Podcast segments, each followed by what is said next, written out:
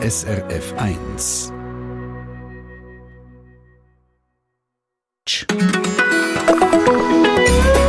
SRF 1. Habt ihr schon mal den Begriff Sportswashing gehört? Das hat nichts mit Trikotwäschen oder einem Sportwäschmittel zu tun, sondern ist hochpolitisch und brisant. Regierungen und Länder wollen sich im besten Licht zeigen, indem sie grosse Sportanlässe durchführen und so auf Missstände im eigenen Land probieren hinwegzutäuschen. Die bevorstehende Fußball-WM zu Katar ist ein konkretes Beispiel. Katar, ein autokratischer Staat, Missachtung von Menschenrechten und die Fußball-WM als superes Mäntel, wo alles verdecken soll. Es gibt das Phänomen Sportwashing aber auch in der Geschichte, weit, weit zurück in der Zeit. In der Sendung Treffpunkt schauen wir es uns heute Vormittag genauer an. Ich bin Dani Vorler, wünsche einen schönen guten Tag allerseits hier mit Power von der Gloria Estefan. Get on your feet.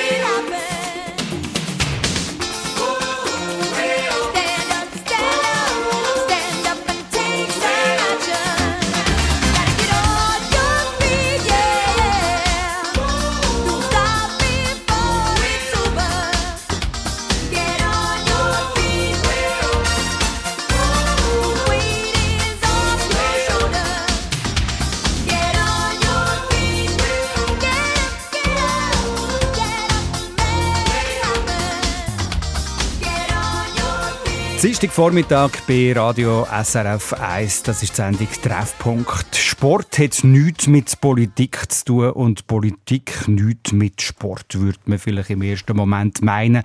Aber so klar ist das nicht. Immer wieder gibt es Verbindungen zwischen Sport und Politik. Das Dogma von einer Trennung von Sport und Politik ist so alt wie der moderne Sport selber und genauso lang wird dagegen verstoßen.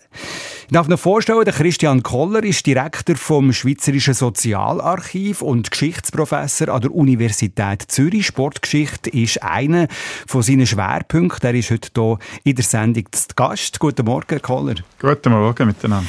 Schauen wir doch mal die Liaison Politik und Sport anschauen. Ist die schon immer bestanden? Ja, die ist eigentlich schon immer bestanden, insbesondere seit äh, der Sport eben populär geworden ist. Sobald irgendetwas populär ist, bemächtigt sich auch die Politik und gibt es unzählige äh, Verbindungslinie äh, in die eine und, und, und in die andere Richtung. Das Eben, ist, in die eine und andere Richtung, das ist oder? so, ja. Mhm. Ich meine, beim, beim Sport beispielsweise die internationalen Sportverbände, die schon vor dem Ersten Weltkrieg gegründet werden, haben ja eigentlich immer darauf aufgebaut, Nationalverbände aufzunehmen. Und dann stellt sich ja schon die Frage, was ist ein Nationalverband? Also ein, ein FIFA, äh, das Olympisches Komitee muss dann praktisch einen politischen Entscheid fällen wählen, was ist ein Land, wo wir als Land anerkennen und was nicht. Und da, da, was, wie man sich auch immer dazu stellt, ist das eine politische Aussage. Das zieht sich durch mit gewissen Beispielen vor dem Ersten Weltkrieg bis äh, heute mit äh, Ländern äh, wie Kosovo oder die palästinensischen Autonomiegebiete und so weiter. Und eben auf der anderen Seite ist natürlich die Politik interessiert sich irgendwo im guten Licht, mit prominenten Sportlerinnen, Sportlern, mit Erfolg auch, mit Popularität die Sonne. Das ist so. Eben, meine, bei Sport geht es äh, um Kraft, um Stärke, um, um Erfolg, äh, um irgendwie positiv besetzte junge äh, Persönlichkeiten. Und das ist natürlich auch ein gefundenes Fressen für äh, Politiker. Äh, insbesondere auch äh, wegen der starken medialen Präsenz vom Sport, wo sich äh, seit, äh, seit der Zwischenkriegszeit eigentlich immer äh, noch, noch vermehrt hat. Äh, zuerst mit der Sportpresse, äh, dann mit dem Radio, äh, Filmwoche schauen und dann nach dem Zweiten Weltkrieg auch mit dem Fernsehen, bis heute natürlich auch mit dem Internet. In den sozialen Medien auch. Und das genau. ist jetzt also Sportswashing oder was muss man genau unter diesem Begriff verstehen? Ja, der Begriff ist relativ neu. Der ist in den letzten paar Jahren aufgekommen.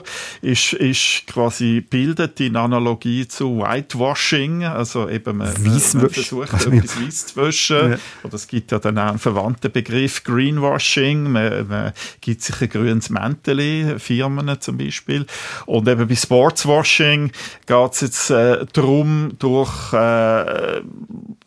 Verbindungen zum Sport, insbesondere bei der Organisation von grossen internationalen und medial breit beachteten Sportanlässen, äh, sich irgendwie ein positives Mäntel umzuhängen. Und da muss man auch sagen, der Begriff ist neu, das Phänomen allerdings äh, nicht. Das hat es schon gegeben, Jahrzehnte, bevor es den Begriff selber gegeben Dann lässt uns doch schnell mal zurückgehen in der Zeit. Wo ist das so? was weiß man darüber, wo das entstanden gegangen ist in der, in der Vergangenheit? Also es gibt ein paar markante Beispiele aus der Zwischenkriegszeit. Das ist eben kein Zufall, weil, weil ab den 20er, 30er Jahren der, der Sport auch medial internationale breite äh, Ausstrahlung hat. Äh, da haben wir beispielsweise äh, in den 30er Jahren die Fußballweltmeisterschaft 1934 in, in Italien, ja. wo das mal äh, das faschistische Regime von Mussolini an der, an der Macht ist, wo interessanterweise sich zuerst eigentlich gar nicht für den Fußball interessiert hat. Es hat sogar Bestrebungen gegeben in den 20er Jahren seitens von den Faschisten, äh, ein eigenes Spiel aufzubauen, weil der Fußball eben als britisch und damit ausländisch und unitalienisch äh, gelten hat. Und dann, wo man aber gemerkt hat, dass, dass das nicht geht, dass, äh, dass der Sport auch in Italien dermaßen populär ist, äh, hat man sich dann für die Ausrichtung von der WM 34 äh, erfolgreich beworben äh, und dann eigentlich die WM benutzt, äh, um der Weltöffentlichkeit oder zu dem Zeitpunkt auch ein großer Teil der europäischen Öffentlichkeit Italien eben als äh, modernes,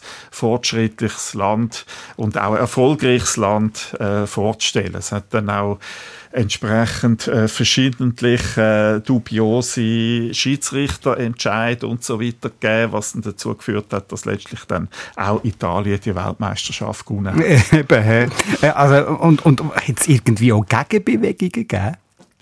Ja, es hat schon kritische äh, Stimmen gegeben. Es hat, es hat sogar dann äh, in, in Paris noch ein kleines Fußballturnier von linken Organisationen gegeben, als quasi gegen Weltmeisterschaft. Ja. Das ist aber, äh, die Kritik ist weniger breit gewesen, dann als bei späteren vergleichbaren Fällen. Ich denke, die Vermischung von Politik und Fußball im Speziellen ist wahrscheinlich am deutlichsten, oder? Weil Fußball irgendwie einfach äh, die populärste Sportart ist in, unserer, in unseren Breitengrad zumindest.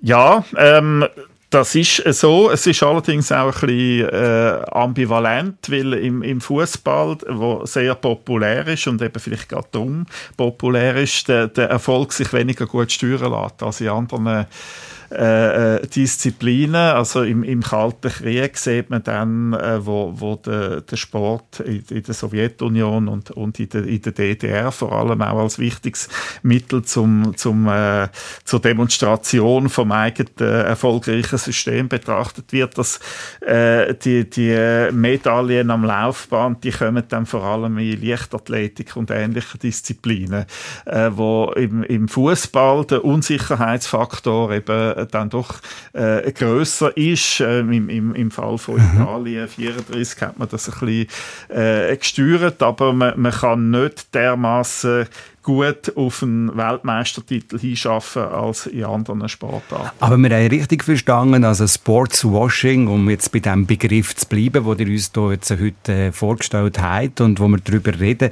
das ist nicht etwas, was es nur im Fußball gibt. Das gibt es in allen Sportbereichen. Ja, das ist so. Und ich meine, es sind gerade die Olympischen Spiele, die ja multipolysportiv sind, ja. sind ja auch ein wichtiges Beispiel.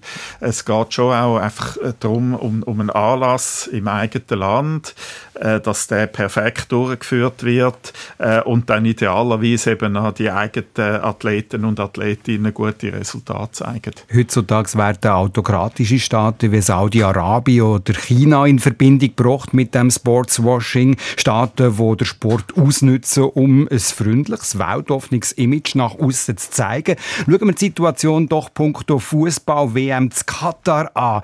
In was für einem Licht wird sich das Land hier genau Sonne? SRF 1 fragt nach und äh, tut das Ganze mal noch ein bisschen unter die Lupe nehmen in ein paar Minuten.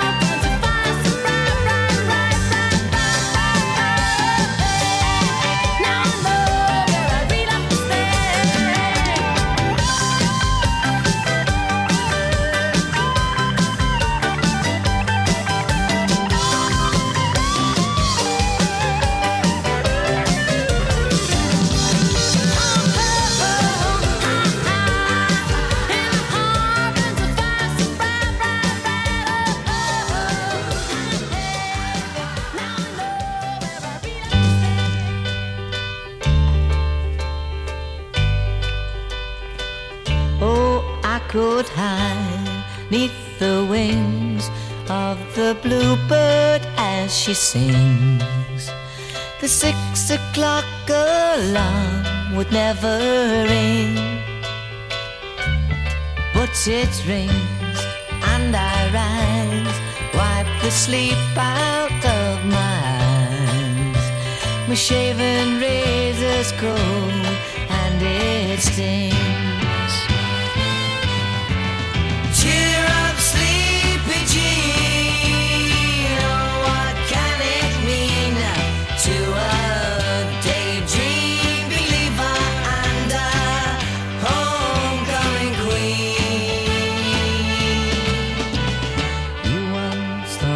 of me as a white knight on his steed. Now you know how happy I can be.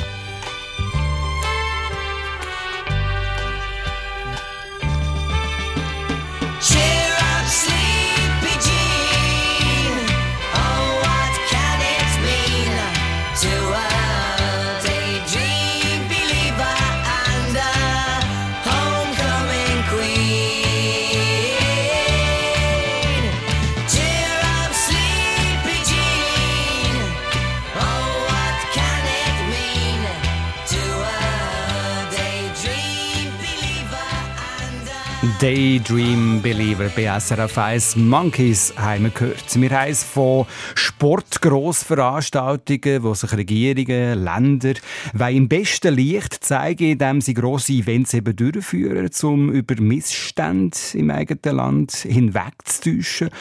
Von Hitlers Olympische Spiel über die Fußball-WM 78 in Argentinien während der Militärjunta bis zu den Olympischen Spielen zu Peking. Ich bin im Gespräch mit dem Christian Koller, Geschichtsprofessor an der Universität Zürich und Direktor vom Schweizerischen Sozialarchiv. All die aufgezählten Beispiele, Herr Koller, haben etwas Gemeinsames. Man will sich äh, mit prominenten Mitgliedern vom Sport verbünden und so von einem äh, positiven Image profitieren. Sind das alles Beispiele, die jetzt unter dem Begriff Sportswashing einzuordnen sind? Ja, das sind Begriffe, obwohl es den Begriff Sportswashing noch nicht gegeben hat, zu Ja. dem Zeitpunkt, wo, wo die äh, Spiele äh, stattgefunden haben. Aber das sind wirklich alles äh, Beispiele, wo man das relativ gut kann aufzeigen kann. Fokussieren wir doch die anstehende Fußball-WM zu Katar, wo ab dem 20. November wird laufen. Man weiss ja von Menschenrechtsverletzungen, die dort gang und gäbe sind. Man sagt, kein Land äh, betreibe jetzt das Sportswashing konsequenter wie Katar. Einverstanden? Im Moment ist das sicher das Beispiel äh, für, für äh, Sportswashing ähm, mit, mit der ganzen äh, Vorgeschichte äh, von, von der Fußball-WM angefangen, der, mit Korruptionsvorwürfen im Zusammenhang mit dem Auswahlprozess, wobei das ja bei der FIFA äh, inzwischen fast eher die Regel als äh, die Ausnahme ist. Das Dann, Thema für die- sich, ja. Das Thema für sich. Äh, dann eben die, die Missstände im Zusammenhang mit dem äh, Stadion- und Infrastrukturbau, Bau, wo eben die Rede ist zum Teil von Tausenden von Todesfällen ähm, bis zu den allgemeinen innenpolitischen Verhältnissen in, in, in Katar mit der Unterdrückung von der Frauen, der Verfolgung von Homosexuellen und so weiter, äh, bis hin dann auch zu den angeblichen Verbindungen von Katar mit dem internationalen äh, islamistischen äh, Terrorismus. Und eben all das sollte irgendwie äh, zudeckt werden jetzt durch, durch die äh, Fußballweltmeisterschaft, ähm, wobei man da glaube ich auch gerade sehen die die Ambivalenz vom Sportwashing, wo auch nicht neu ist, dass eben gerade im Zusammenhang mit solchen Spielen dann auch international genauer hingeschaut wird. Und das jetzt wahrscheinlich viele Leute vorher von Katar nicht bis wenig äh, gewusst haben und jetzt doch eben eigentlich Mhm. über vieles informiert werden äh, und gerade auch über die äh, Sachen, wo an sich äh, die Herrschenden von Katar äh, würden gern mit dem Sportswashing irgendwie bemänteln. Also das, was ihr jetzt gesagt habt, klingt ja fast ein bisschen so, dass das gleich auch wieder Aufklärung ist über die Missstände, die dort herrschen. Ja, das ist, äh, das ist so. Das ist, das ist auch nicht neu, oder? 19, äh, 1936, wo Deutschland, Nazi-Deutschland die Olympischen Winter- und Sommerspiele ausgerichtet hat und, und dann vorübergehend auch die antisemitische äh, Repression im Inland ein bisschen runtergefahren hat, ist dann da- trotzdem äh, die internationale Presse gekommen und hat geschaut, eben irgendwie, ob man Schilder findet, äh, Judenzutritt verboten. Oder 1978 bei der Militärjunta in Argentinien haben dann Schweizer Zeitungen zum Teil Karten abgedruckt, wo man die Fußballstadien und die Foltergefängnisse drauf hat können sehen in einer Art und Weise, wie das sonst vermutlich in der Schweiz äh, Leute nicht so interessiert hat, aber dann in dem Zusammenhang ist das dann äh, eben doch auch der Argentinien um Menschenrechtsverletzungen und Militärdiktatur äh, zum Thema geworden. Und das zieht sich eigentlich durch äh, fast bei jedem von diesen Beispielen äh, gibt es dann irgendwie auch eine Gegenbewegung. Aber Christian Kohler, glaubt irgendjemand, dass äh, Frauen, homosexuelle Arbeitsmigranten vor Ort irgendeinen Nutzen aus der Fußball-WM zu Katar können ziehen Ähm, ob das jemand glaubt, also ich glaube es nicht. Ähm, die FIFA glaubt es möglicherweise oder, oder behauptet das wenigstens. Also das zeigt auch äh, die, Ver die Vergangenheit, dass man dann vor allem in der Woche um die Spiel herum äh, versucht, auch die offensichtlichsten Missstände ein bisschen runterzufahren und sobald dann die internationalen Medien wieder weg sind, äh, in der Regel geht das so weiter, wie es vorher war. Plötzlich schauen offenbar westliche Länder wie Deutschland auf Katar ein bisschen anders noch, nämlich auch als äh, mögliche zusätzliche Energielieferant als Stelle von Russland. Oder? Zu öffentlicher Kritik am WM-Gastgeber Katar dürfte es da ein bisschen, vielleicht ein bisschen Reduktion geben, ich weiss nicht. Wie seht ihr die Situation?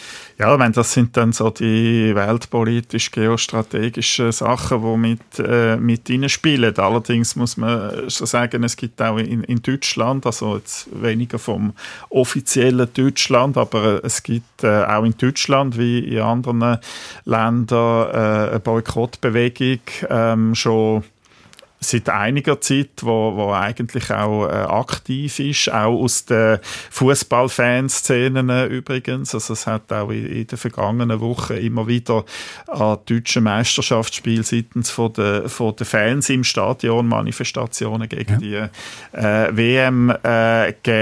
Äh, von dem her äh, denke ich jetzt nicht, dass die aktuelle äh, Energiesituation ähm, quasi dazu führen würde, äh, dass Boykottbewegungen, die es sonst vielleicht noch stärker gegeben hätte, jetzt weniger stark gibt. Also, dass die jetzt zurück in Schneckenhäusle gehen, Ja. oder? Ja. Aber apropos boykottieren oder nicht, in Frankreich zum Beispiel haben grosse Städte darauf äh, reagiert. Zu Paris, zu Marseille, Bordeaux, Nantes habe ich heute Morgen gelesen. Dort ist überall, äh, es werden auch noch weitere Städte dazukommen, so wie es diskutiert wird, Public Viewing nicht stattfinden. Also die Fußball-WM auf, auf grossen Plätzen zeigt als Gemeinschaftserlebnis, das wird nicht sein. Vor kurzem ist auch die Stadt Vevey auf den Zug aufgesprungen. Kein Public Viewing, also zu Vevey. Ein generelles Verbot für Public Viewing äh, wird jetzt hier nicht geben. Geben, äh, ist kein Thema, aber äh, wie, wie seht ihr das? Ja, das ist, äh, das ist eine Beweg Bewegung, die am Laufen ist, wo, wo jetzt äh, natürlich äh, nicht mehr dazu wird führen, dass die WM in Katar nicht stattfindet, aber in, in, äh, im Hinblick auf zukünftige Standortentscheid schon könnte äh, eine Rolle spielen, weil das ja dann eigentlich auch auf die Sponsoren und, und äh, Werber und so weiter äh, Rückwirkungen haben wird, äh, wo in, in Zukunft dann vielleicht schon auch bei äh, heiklen Standorten Entscheid kritischer werden heranschauen. Ein Zeichen setzen, meint auch das SRF 1 Hörerin Rose Doblier. Ja, guten Tag. Äh, auf jeden Fall, auf jeden Fall ist das gut. Man sollte das, was man kann, boykottieren. Ich, ich finde es unglaublich schade, dass äh, die Schweizer gehen, die Schweizer Nationalmannschaft.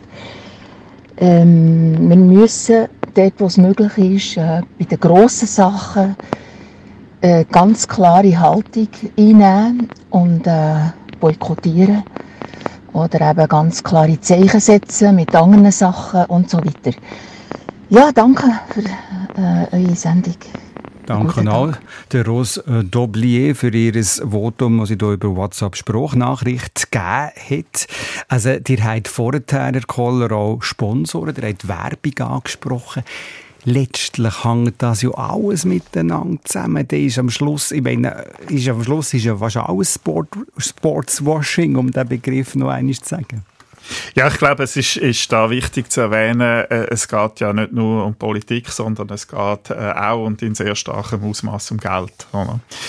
Äh, und da haben wir auf der einen Seite natürlich äh, eine FIFA, wo, wo sagt, wir wollen neue Märkte erschliessen. Eben, meine früher äh, die Fußball-WM immer in Europa oder in Lateinamerika gewesen. und äh, das ist jetzt äh, doch seit einiger äh, Zeit hat sich das geändert und äh, in dem Fall eben gefunden hat, wir wollen da in den arabischen Markt äh, reingehen, zumal ja auch schon viel äh, Geld aus der Region, zum Beispiel in europäischen Spitzenfußball äh, rein, und, und wollen das quasi äh, erschliessen. Und da stecken natürlich auch kommerzielle Interessen dahinter. Ähm, aber auf der anderen Seite eben äh, kann, das, äh, kann das auch äh, in die andere Richtung ausschlagen, dass dann äh, eben gerade solche Entscheidungen dazu führen, dass dann gewisse äh, Entscheid sich auch aus ökonomisch-betriebswirtschaftlicher Sicht für FIFA als, als, äh, als falsch herausstellen. Um ein Beispiel aus einer anderen Sportart äh, zu nennen, die Eishockey-Weltmeisterschaft in Weißrussland letztes Jahr ist erst eigentlich entzogen worden in dem Zeitpunkt, wo die Sponsoren angefangen haben äh, abspringen. Das ist weniger aus Einsicht darüber gewesen, dass das vielleicht nicht das ideale Land ist für, aus politischen Gründen für, für äh, äh, so ein Turnier, sondern eigentlich erst, wo die Sponsoren gesagt haben, da machen wir nicht mehr mit. Und äh, eben wenn jetzt Public Viewing und weitere äh, Aktivitäten äh, im grossen Stil boykottiert werden, werden in Zukunft sicher auch äh, die Sponsoren von der, von der FIFA bei solchen äh, Entscheid äh, kritischer heranschauen, als das vielleicht bei Katar gemacht haben. Der Geschichtsprofessor Christian Koller in der Sendung Treffpunkt auf SRF 1. Sportswashing wird so wie jetzt in Katar eigentlich ausschließlich mit Akteuren in Verbindung gebracht, die schwere Menschenrechtsverletzungen begehen und äh, außerhalb von einem Rechtsstaat agieren. Auf Länder im sogenannten globalen Westen trifft das selten zu, aber wo ist denn eigentlich die Grenze zwischen klassischer PR und Sportswashing? SRF 1 fragt noch, gerade als nächstes. Verkehrsinfo SRF von 10.32 Uhr im Tessin auf der A2 Richtung Gotthard konnte die Unfallstelle im San Salvatore-Tunnel geräumt werden. Jedoch weiterhin Stau ab Mendrisio. Dann zum Autoverlad Vereina in Selfranca bei Klosters beträgt die Wartezeit eine halbe Stunde. Und schließlich noch ein Hinweis zum Flüeler Pass. Dieser ist nach einem Erdrutsch gesperrt.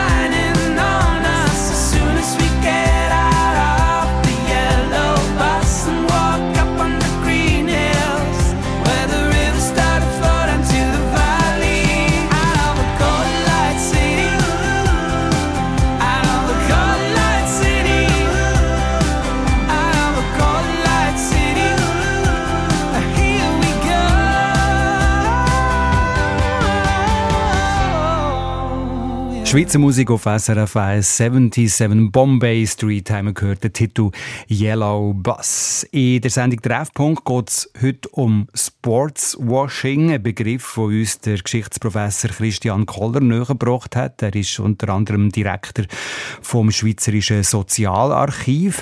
Länder, die Sportswashing betreiben, beabsichtigen, die positive Strahlkraft vom Sport auf sich zu ziehen, um über irgendwelche Missstände im eigenen Land hinwegzutäuschen.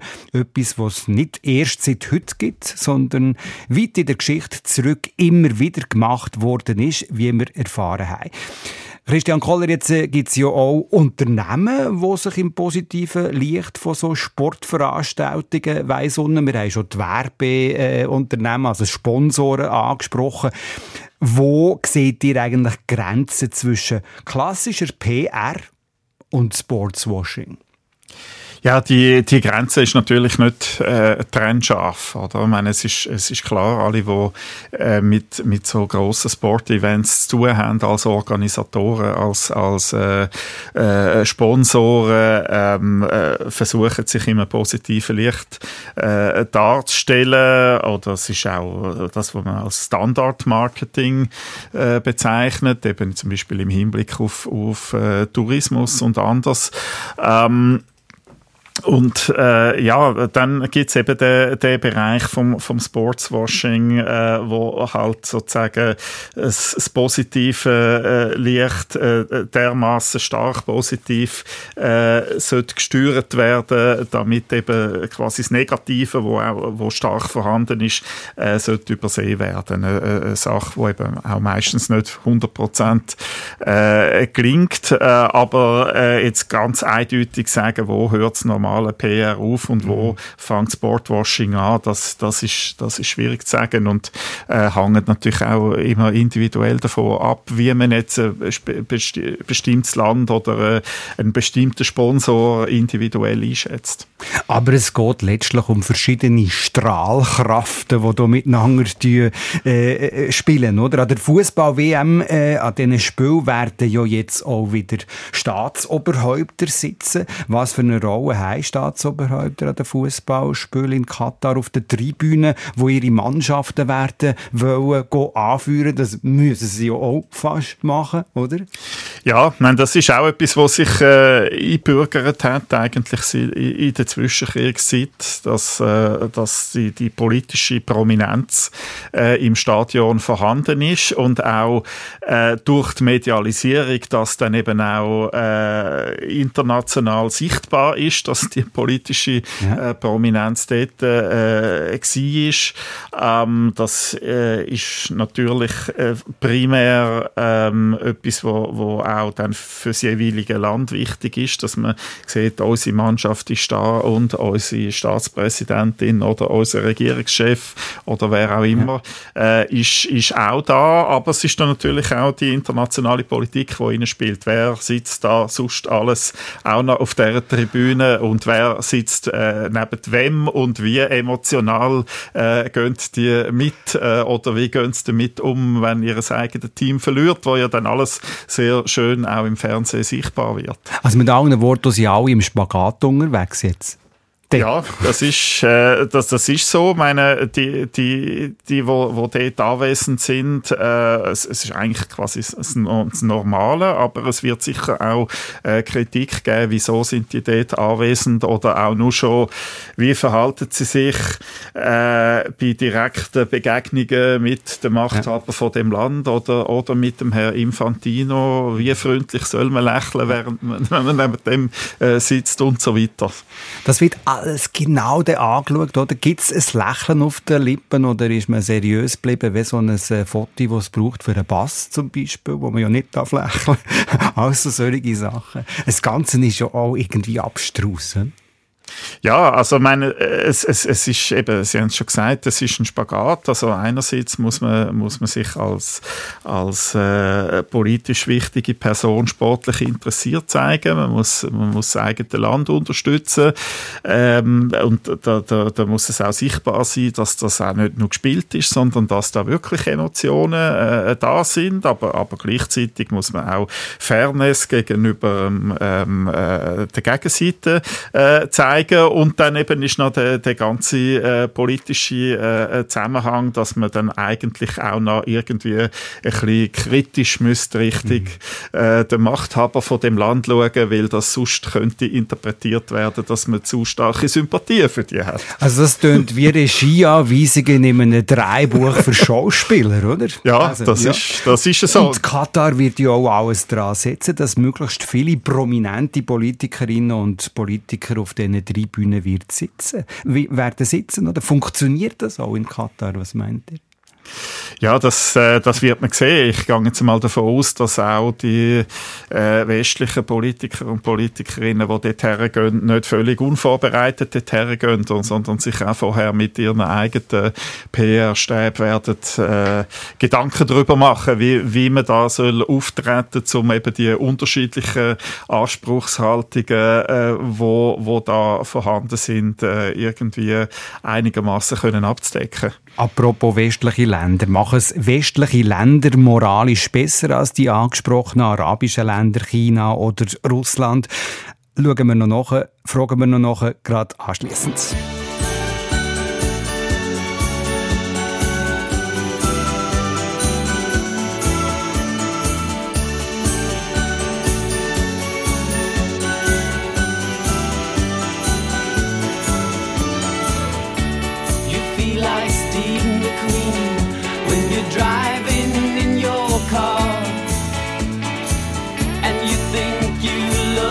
James Bond when you're smoking your cigar. It's so bizarre. You think you are a new kind of James Dean, but the only thing I've ever seen of you was a commercial spot on the screen. Movie star, oh movie star.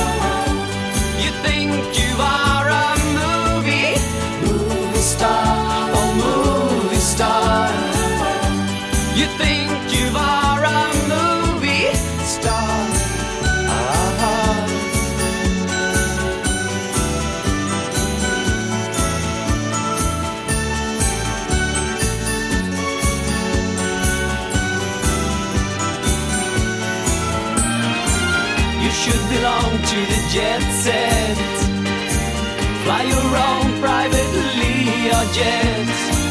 But you worked in the grocery store every day until you could afford to get away. So you went to Sweden to meet Ingrid Bergman.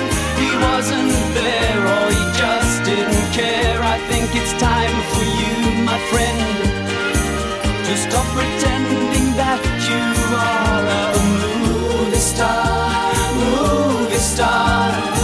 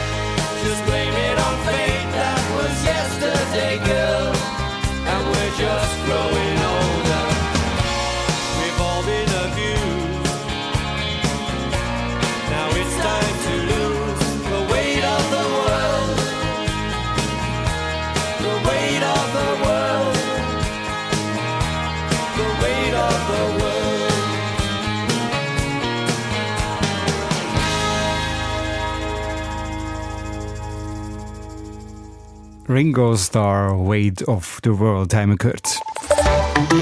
Verkehrsinfo SRF von 10.49 Uhr. Vorsicht im Aargau auf der A1 Richtung Bern zwischen Lenzburg und Aarau Ost besteht Gefahr durch Spanngurten auf der Überholspur.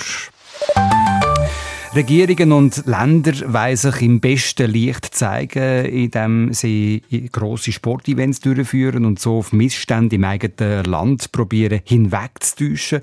Das nennt sich Sportswashing, ist zugegeben ein englischer Begriff. Es wird auch von Hörerinnen und Hörerseiten noch kritisiert. Wieso muss das Englisch sein? Ist natürlich eine internationale Angelegenheit.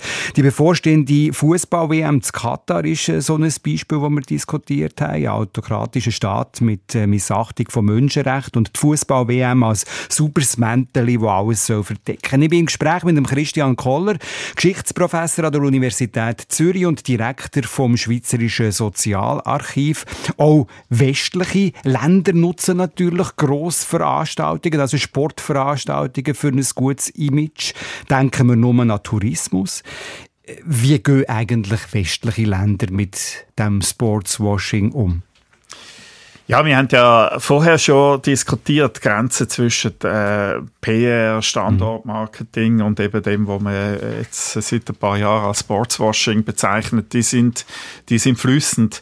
Äh, und auch natürlich in westlichen Ländern oder demokratischen Ländern geht es natürlich auch äh, zum Teil äh, darum, sich äh, mit politischen Hintergedanken, mit kommerziellen Hintergedanken sich immer, immer guten Licht zu präsentieren. Ähm, was wir aber in solchen Ländern in der Regel natürlich äh, schon haben, ist, dass äh, die Bevölkerung bei der Ausrichtung von solchen Veranstaltungen mehr kann, kann mitreden, früher und stärker involviert wird. Bis hin in, in der Schweiz kennen wir auch zahlreiche Projekte von äh, gescheiterten Olympiabewerbungen, wo, wo nicht erst beim IOC gescheitert sind, sondern schon in einer, in einer Volksabstimmung. Also dass man, dass man auch äh, quasi mal schon die Meinung abholt, will das Bevölkerung überhaupt und in welcher Art. Eben, das ist Stichwort, oder? Also in westlichen Ländern äh, kann die Bevölkerung mitreden. In solchen Ländern, die wir schon besprochen haben, wie jetzt in Katar, da ist es einfach so. Ja, das ist, äh, das ist so. Ich meine, das ist, äh, da ist Katar jetzt auch einfach das neueste Beispiel. Da, da haben wir auch in, in der Vergangenheit, auch in, in, in Lateinamerika beispielsweise zahlreiche äh, äh Beispiele äh, gehabt, wo man, wo man dann einfach ganze Slum-Stadtteile weggeräumt hat Mhm. und so weiter, äh, ohne dass da die Bevölkerung irgendwie hat können mitreden. Hat ja beispielsweise im Fall von Brasilien dann auch große Proteste gegeben im, im, im Vorfeld von diesen Veranstaltungen. Christian Koller, schwierige Frage. Wäre es denn moralisch besser, wenn sich solche sportliche Grossereignisse vermehrt wieder äh, eurozentrisch, eurozentrischer würden abspielen? Ja, das ist, das ist in der Tat natürlich eine schwierige Frage, weil, weil da beißen sich zwei, zwei Sachen. Auf der einen Seite natürlich das Bestreben äh, darum, äh, Veranstaltungen in, in Länder durchzuführen, die einigermaßen demokratisch sind, Menschenrechte äh, einigermaßen eingehalten werden und so weiter. Äh, und auf der anderen Seite natürlich äh, ebenso berechtigte Anliegen, äh, nicht wollen eurozentrisch sein, sondern wenn man sagt, man ist ein internationaler oder ein Weltsportverband, dass man dann wirklich auch die ganze Welt äh, mit einbezieht. Es heisst auch ja WM, oder? Und äh, das, äh, das äh, ist etwas, wo sich in dem jetzigen System, wo man, wo man äh, sagt, es ist ein Land oder es sind zwei oder drei Länder, wo miteinander äh, äh, eine WM durchführen oder, oder im Fall von der Olympischen Spiele äh, Stadt, wo sich nicht auflösen lässt. Äh, eine mögliche Lösung wäre natürlich, dass man, dass man sagt, man verzichtet man auf, auf die Zentralisierung und hat quasi dezentrale Veranstaltungen, so wie das bei der letzten Europameisterschaft äh, der Fall war, dass, dass äh, äh, Städte auf der ganzen Welt irgendwie ein paar äh, WM-Spiele können äh, ausrichten und dort wird es dann sicher auch Standorte darunter haben, die jetzt unter demokratischen und Menschenrechtsgesichtspunkten äh, problematisch sind, aber, aber es ist nicht sozusagen ein äh, Land und ein Regime, wo dann das dermaßen stark kann vereinnahmen. Wie gehen äh, Sportverbände mit dieser Thematik um und auch mit dieser Vorstellung, dass man solche Konstrukte vielleicht könnte bauen? Ähm, ja, die, meine, das- Erste ist natürlich quasi die alte Lebenslüge, Sport und Politik müssen wir, müssen wir trennen. Da kann man natürlich auch jegliche Kritik äh, abschmettern. Und, und das Zweite ist, ist dann immer das Argument, ja, wir versuchen ja auch auf eine Verbesserung äh, in, in in diesen Ländern hinzuwirken. Ähm, einen Wandel äh, herbeizuführen, wo ich, äh, wie vorher schon gesagt, eher äh, skeptisch äh, bin. Äh, aber so, äh, so neue Modelle konsequent durchgedacht worden sind bis jetzt nicht, obwohl eigentlich auch die ganze mediale äh, Entwicklung ja eigentlich schon in die Richtung äh, geht, dass der Standort vielleicht gar nicht mehr so wichtig ist. Ich denke, für die Verbände ist es natürlich gerade äh, ideal, wenn sie so äh, äh, mit, mit Ländern zu tun haben, die alles wollen geben die alles wollen möglich machen Das ist vielleicht gerade jetzt äh, in europäischen Ländern, wo alle auch wollen mitreden und wo so Hürden gibt, nicht so gut möglich. Oder? Ja, äh, auf der einen Seite äh, ist das so, auf der anderen Seite, wenn dann quasi der Prozess mal zum Laufen gekommen ist, kann man davon ausgehen in europäischen Ländern, dass das dann auch äh, zustande kommt, während in einem, in einem Land, wo das das erste äh, macht, dass auch unliebsame Überraschungen äh, kann geben. Es hat ja auch mal den Fall gegeben in den 80er Jahren von, von Kolumbien, wo dann relativ kurzfristig die Ausrichtung von der Weltmeisterschaft hat müssen zurückgeben, wo sie einfach gesehen haben, wir sind nicht in der, in der, in der, in der Lage, das äh, durchzuführen. Sportswashing haben wir hier diskutiert in der Sendung Treffpunkt. Am Anfang äh, haben wir keine Ahnung gehabt, was das eigentlich ist. Jetzt äh, haben wir doch äh, sehr Haufen Facetten hier mitbekommen. Ich glaube, es ist gut, gibt es diesen Begriff. Christian Kohler, es gut, gut ist der Begriff geboren seit ein paar Jahren. Es gibt ja das Sportswashing, wie wir es äh, erfahren haben, schon sehr viele Jahre zurück in der Geschichte. Der Christian Kohler, Direktor vom Schweizerischen Sozialarchiv und Geschichtsprofessor an der Universität Zürich, haben wir hier zu Gast gehabt in der Sendung Treffpunkt. Dankeschön für die Einführung in das komplexe Thema Sportswashing und danke fürs gemeinsame äh, Reflektieren darüber.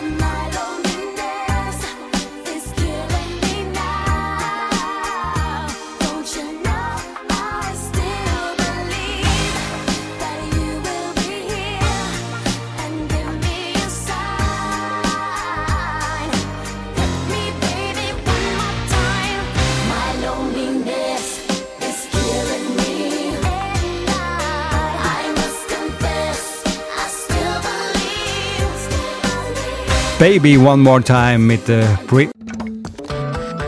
Eine Sendung von SRF1. Mehr Informationen und Podcasts auf srf1.ch.